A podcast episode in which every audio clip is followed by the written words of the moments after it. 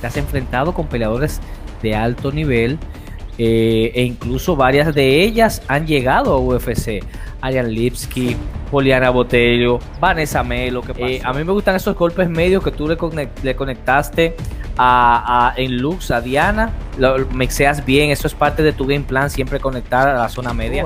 ¿Te gusta este tema de la comunicación y pelear al mismo tiempo? Y si ya estás quizás visualizando luego de un retiro seguir en esa misma línea. También llega la oportunidad del Dana White Contender, del Dana White Contender Series.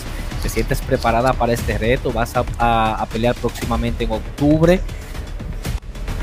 Ah, me siento muy contenta, muy feliz. En realidad...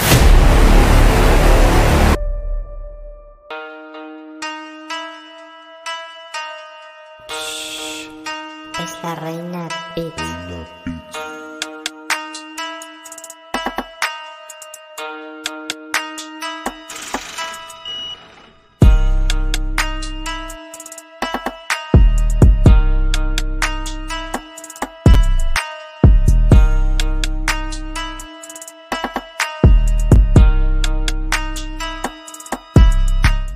Damas y caballeros, con nosotros Silvana la Malvada Gómez. Bienvenido a tu espacio en MMA Info. Un placer tenerte con nosotros. Muchas gracias, buenas tardes.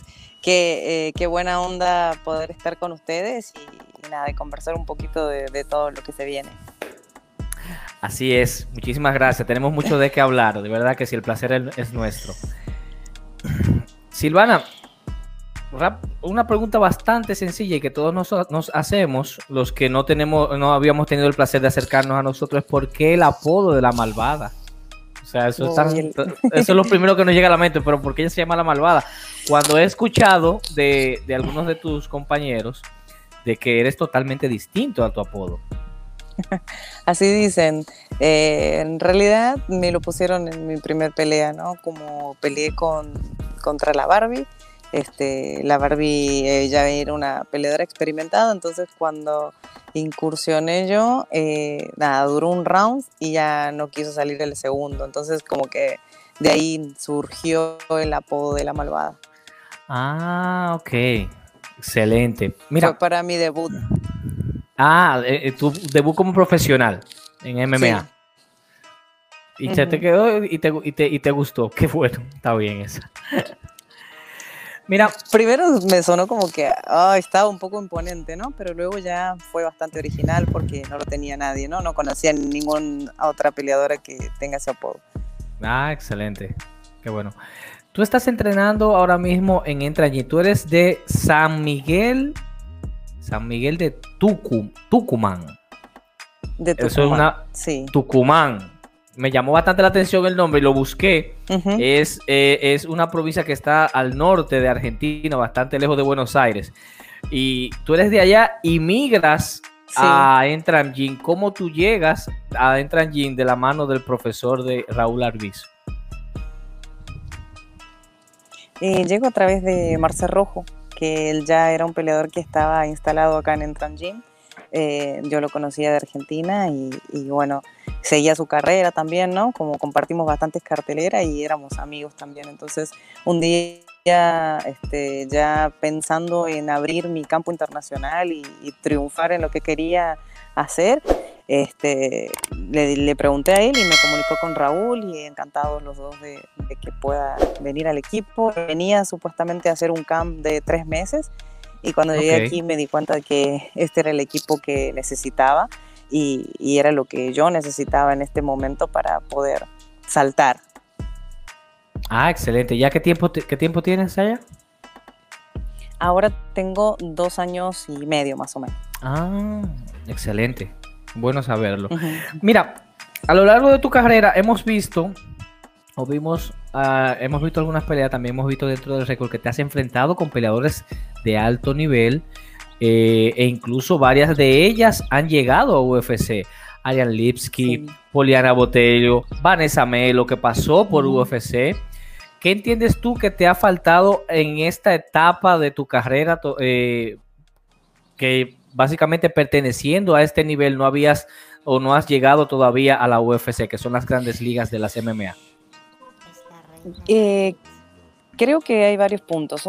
Mm, uno, como más rosa internacional, no podía tener peleas continuas, sino otra eran los managers. No tenía managers en sí que muevan mi carrera tan bien como lo están haciendo ahora eh, los de Iridium. Ajá. Y, bueno, y coach, eh, coach para que puedan realmente entrenar así como profesional, porque realmente trataba de hacer lo que podía, ¿no? Cuando estaba en Argentina, este, tenía entrenamientos aislados, como boxeo por un lado, tratar de hacer jiu-jitsu por otro lado, kickboxing, eh, sanda, y tratar de complementar eso como podía, porque realmente no tenía un coach especializado en lo que es MMA. Ah, entiendo. Em, em, excelente. Y mira, y hablando, hablando también de, en ese mismo sentido del nivel ah, al que te has enfrentado, tú llegas a México, eh, peleas en combate contra eh, Saray Orozco, perdón, Lux Fight League y también UWC. Te enfrentas en Lux a Diana Pérez. Eh, te viste muy cómoda, segura, tranquila, un striking bastante depurado. Esto ha sido, montándome en la pregunta anterior, a raíz de la experiencia que has adquirido con esas peleadoras así de alto nivel y obviamente sin, sin ánimo de desmeritar a tus oponentes recientes. Sí, yo creo que eh, hay una Silvana renovada, o sea, una malvada que, que no estaba tan pulida técnicamente. Yo ahora me considero con mi técnica bastante pulida y la experiencia que yo ya traía de, las peleas anteriores, este, yo creo que pude hacer un, conjunto y, una, una, nueva malvada, que esto es lo que me va a impulsar a, llegar. Tremendo. Y, hablando de esa técnica y esos golpes que tú conectas, sobre todo tú mixeas bastante bien. Eh, a mí me gustan esos golpes medios que tú le, conectaste a, en Lux, a Diana, que con eso fue que terminaste la pelea, también lo hiciste con, en, UWC. Lo mexeas bien, eso es parte de tu game plan, siempre conectar a la zona media, esos golpes. Sí. Tratar de, tratar de buscar los huecos, ¿no? Ese es el objetivo. Cuando ya ves a una peleadora que eh, según esa es mi mentalidad. Cuando arriba no estás, no estás este, causando gran daño, tienes que buscar como la zona hepática como para poder empezar a, bajar el aire, a que baje y luego conectar ahí, ir talando como un arbolito, ¿no? Ok. Tremendo. Sí, lo haces bastante bien, de verdad que sí, me gusta cómo lo mixeas. Y Vemos también, aparte, aparte de, tu rol como peleadora, que también tienes un rol como conductora. ¿Te gusta este tema de la comunicación y pelear al mismo tiempo? Y si ya estás quizás visualizando luego de un retiro, seguir en esa misma línea. Me encanta, me encanta poder hablar de, lo que hago, ¿no? De, lo que amo. Y sí, es eh, cuando me ofrecieron, realmente es algo bastante, tengo como una anécdota de que antes, cuando me ponían una cámara, era muda, no podía decir nada. Ah, sí. Eh, entonces, sí, muda, mudísima. este, y ahora lo, lo, que he logrado, este, me gusta, me gusta y, y, quiero seguir aprendiendo mucho más y poder desenvolverme muchísimo más. Quizás en, en un futuro pueda llegar a, a estar así, de relatando peleas. Quizás incluso como incluso como el mismo compañero tuyo de entrenamiento, Brandon Moreno, que lo hace bastante bien. De verdad que sí. Sí, lo hace tremendamente bien. Así es. Mira, llega la oportunidad, es una noticia muy grata que hemos recibido todos, al igual que a Michael Morales también. Llega la oportunidad del Dana White Contender, del Dana White Contender Series. ¿Te sientes preparada para este reto? Vas a pelear próximamente en octubre y te vas a enfrentar a María Silva. Cuéntame un poquito qué se siente, cuál es, cuál es ese cosquilleo y esa como presión que sienten algunos cuando llega la llamada de las grandes ligas. Ah, me siento muy contenta, muy feliz. En realidad te puedo decir que no siento presión porque es algo que yo lo buscaba. Eh, yo ya no, no sabía qué hacer, ya dije, bueno, ¿cuántas peleas más tengo que hacer para que me llegue la oportunidad o qué más tengo que no sabía cómo aumentar mi récord para seguir, quería pelear y pelear y pelear.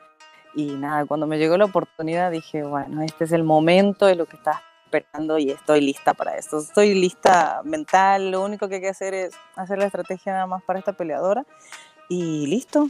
Yo me siento lista y Qué estoy más lista que nunca, eso te puedo decir. Está, sí, te, te sientes con mucha, mucha seguridad, de verdad que sí. Ujú. Mira, y estaba mirando dentro de tus récords el que no era la primera vez que tú ibas al Dana White Contender Series. ¿Qué pasó por allá por el 2018 cuando de hecho fuiste invitada y se cae la pelea con Antonina con frente a Antonina Shevchenko eh, en esa primera intervención? ¿Qué te sucedió? Decía tu récord que sufriste una lesión. Sí, sufrí una lesión de rodilla. eh, me lesioné en realidad ligamento y meniscos, entonces tuve que eso, eh, una, una, ¿cómo se dice? Intervención quirúrgica. Ah, entonces, eh, eso es lo que pasó en realidad. Intenté todas las maneras eh, con mi equipo de, de poder seguir, o sea, de decir, bueno, sí, no quizás no, es para cirugía y ver una estrategia para poder llegar a la pelea, pero no se pudo, ya se rompió y se rompió. Ah, lamentable. Pero ya obviamente ya estás Sí. totalmente recuperada, ¿verdad? Pero que ya sí? es parte del pasado. Exacto, ya es parte ya del es pasado. pasado. Y, y la- las cosas te están saliendo bastante bien porque tú tuviste una victoria muy contundente en UWC 27, 27 sí, sí, en 27, Ujú.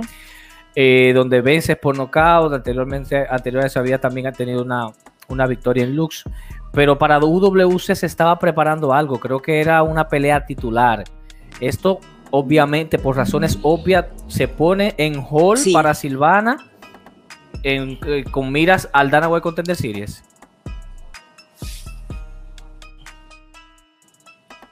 Sí, por eso. Eh, en realidad eh, mi coach tomó la decisión de, de bajar la pelea y, y todo para que llegue al 100% a la otra pelea.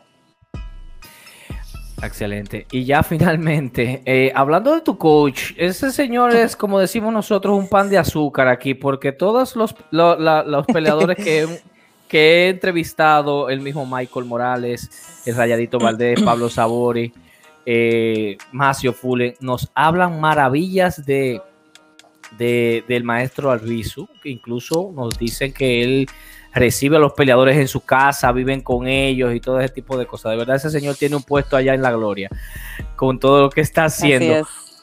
¿Cómo has recibido? tú- ¿Sí? ¿Me decías? No, y que sobre todo este, no es solo para los mexicanos, sino que Latinoamérica y todos los que vengan y estén dispuestos a trabajar duro, él abre sus puertas. Así es. Y finalmente, ¿cómo se ha recibido en tu gym esta, esta, estas dos grandes noticias? Obviamente el trabajo arduo que ustedes realizan y, y rodeado de grandes figuras. eh, un gym que ya está bastante establecido allá en México. Y con mucha alegría es, es algo muy bueno para todos. Eh, los coach, los demás coaches también están súper felices y más enfocados que nunca y tratando de, de hacer que uno llegue al 100% ¿no? a, a- a la pelea. Así que eso, eso está muy bueno también porque uno está lejos de su familia, pero al mismo tiempo ya su familia también está aquí y de las personas que se juegan para que, para que uno llegue al 100%. Tremendo que sí. ¿Y cómo se visualiza Silvana a finales del 2021? Ay, yo me visualizo dentro de Evo. Uh. Era una, era una pregunta retórica, era una pregunta retórica, pero tenía que hacértela, o sea. pero de verdad Perfecto. que sí. Perdón. Silvana, gracias por tu tiempo, de verdad que sí. Eh, eh, Súper chévere eres y de verdad deseamos, deseamos lo mejor. Nosotros le damos seguimiento, ba- bastante seguimiento a, a todo el material mexicano y latino y por eso también las insistencias eh, luego que hablamos con, con Alex para hablar con ustedes y con Michael. De verdad que sí, no- nos sentimos bastante bien y orgullosos de que cada latino o cada peleador de habla hispana pise un escenario como la UFC. De verdad, muchas gracias. Sí, no, muchas gracias a vos y, y a Alex también, que siempre este, me contuvo ahí y, y aguante UWC. Así es. Muchas gracias. Silvana Gómez con nosotros. Es la reina Beats.